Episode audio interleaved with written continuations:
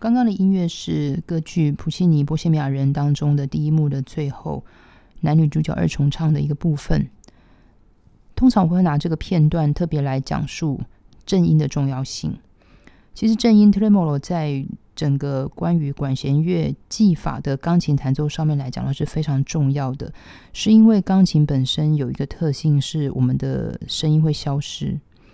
所以很多时候，我们要去呈现管弦乐总谱当中，可能有一些是弦乐的正音，或者是说一些他们长音延续的时候当中的生命力。因为通常来讲的话，会有这样子的音型在音乐当中。以刚刚的片段来讲的话，无非就是去做一个爱情当中的铺陈、酝酿以及迸发。那所以，通常像这样子有关乎到情绪的这个音型的练习当中来讲的话，我们怎么样子来让我们自己的手指头像鼓棒，可能像定音鼓的鼓棒，或者是说像任何像木琴的鼓棒等等，让它能够呈现出平均的样子来说，它就变得是练习的方式，就变得是非常的重要。那当然，呃，正音的练习，如果说我们今天回顾到就是小时候的基础练习来讲的话，其实哈农里面其实就有一篇，然后就专门就是在讲正音的练习。那当然，正音的练习有几种，呃，八度的、三度的、六度的各种的音程，其实只要是呈现平均的，呃，呈现来讲的话，其实都是一样的。那很多时候我们会讨论到说，那这样子的一个音型，我们怎么样子去重新的去面对？或者是说我自己会是什么样的练习？通常我都会说，我的练习的方式其实非常的突法炼钢。突法炼钢的意义，其实对我来讲，就是不平均的东西去练平均，不见得那颗音就把它找出来。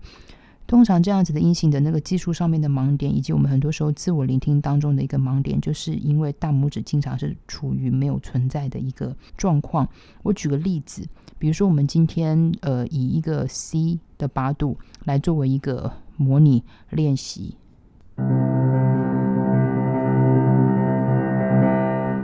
通常来讲的话，我会选择这样子的一个音域来作为一个讨论，是因为很多时候，它这个地方来讲，在不管是贝多芬的交响曲，或者是说一些可能去呈现低音鼓，它所呈现可能像暴风的时候、打雷的时候，或者是震动的时候，或者是说一些害怕的时候，或者是说一些军容壮盛的时候，它其实。都有大概类似这样的东西。那通常来讲的话，我刚刚先呈现出来它的原型，就是我希望它要被呈现的是不仅是平均，而且要在踏板当中，它所呈现出来的音响效果是要非常的密。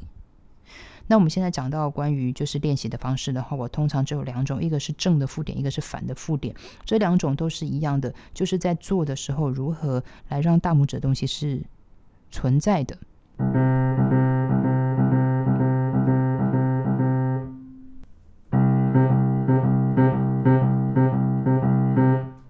这两种的话，一个是反过来负点，一个是正的负点。我觉得一个是反过来负点，通常会告诉自己，我在去感受那个大拇指的时候，我要感受到它那个关关节上面的练习。那如果是正的负点的时候，我就会告诉自己，因为它所呈现出来就是哒哒哒哒哒哒哒哒，所以我在做这个大拇指的练习的时候，我会特别的去注意它是不是在触键上面有去感受到它被打过去的一个力度。所以在这样子的一个练习当中，我通常还是会叮咛一个，因为它毕竟最后是要以 a tempo，就是原来的速度去呈现，也就是我刚刚说的，它就是要比较密。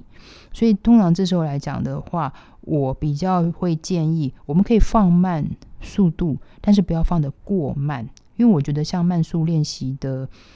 一些观念，我自己本身比较偏好是，比如说可能中速偏慢，他总是还是希望能够有一点生命力。我觉得慢练这件事情可以放慢，但是不要失去他的那个节奏感。那我觉得这样子的话，可能在关节上面的一些技术练习。它比较能够跟所谓的音乐性去结合，因为我觉得音乐性跟技巧本来就是应该要放在一起的。音乐性并不是在讲一件浪漫的事情，音乐性去呈现的是这个音乐当中它本身可能角色所要带出来，或者是那个场景所必须要带出来的那种效果、声音，或者是说那个人人可能在对话当中的一个情绪。那另外的话，我会从这个贝多芬的第九，通常来说的话，贝多芬第九号交响曲，我们大家比较熟悉的，当然都是他的最后一个片段就是《欢乐颂》，但是我觉得。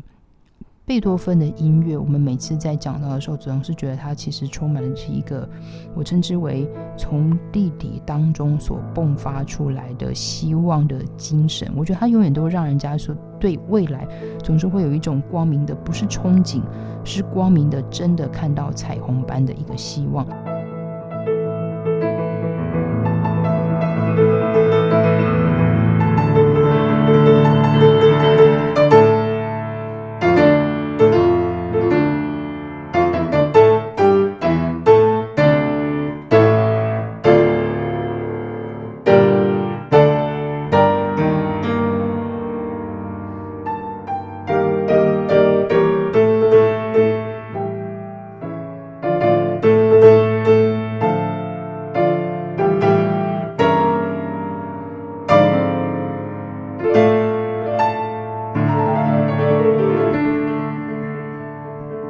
我觉得从弦乐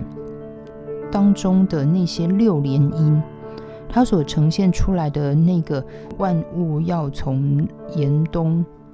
风霜之后，从冰封的状态所呈现出来的那个绿芽的渐渐，然后这样子，然后呈现，然后到光明的部分，以钢琴的部分呈现。当然，我们如果再看总谱的话，我们其实看到、听到的应该是这个样子。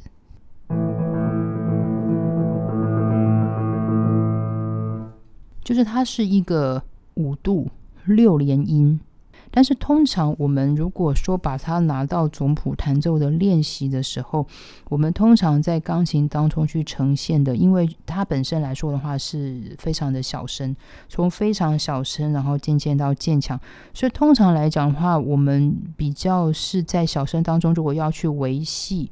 它的这个所谓的五度当中的一个。正音当中的品质，我们通常来说是分开弹的。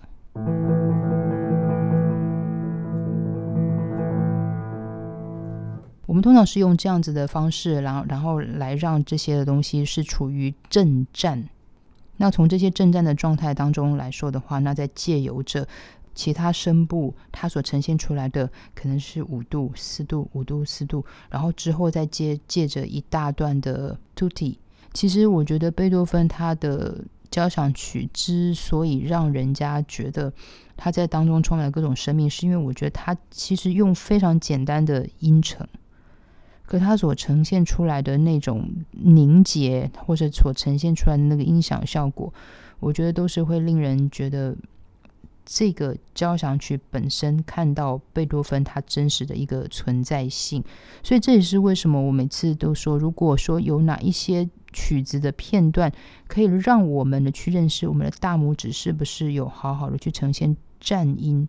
震音的效果。那我觉得在这个乐章当中来讲的话，我觉得它是一个非常好的例子。我是徐佳琪，这里是不可话声，下次见。